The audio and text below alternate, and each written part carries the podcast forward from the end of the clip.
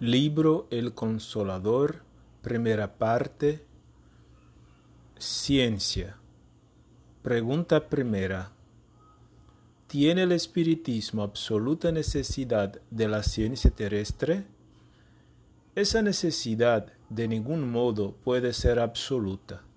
El concurso científico es siempre útil cuando procede de la conciencia esclarecida y de la sinceridad del corazón.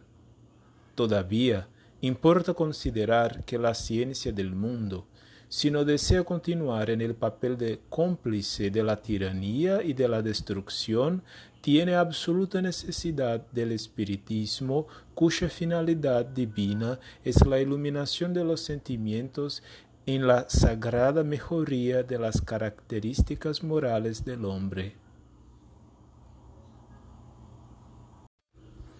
Vimos en esta contestación que la ciencia terrestre no es de necesidad absoluta al espiritismo, pero se debe eh, estar muy atento a que la ciencia se puede utilizar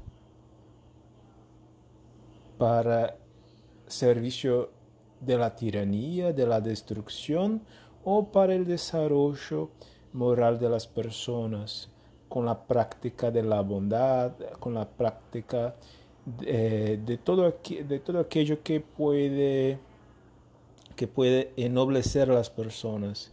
Entonces, de un modo o de, o de otro, la ciencia se puede ser necesaria o no haber necesidad alguna.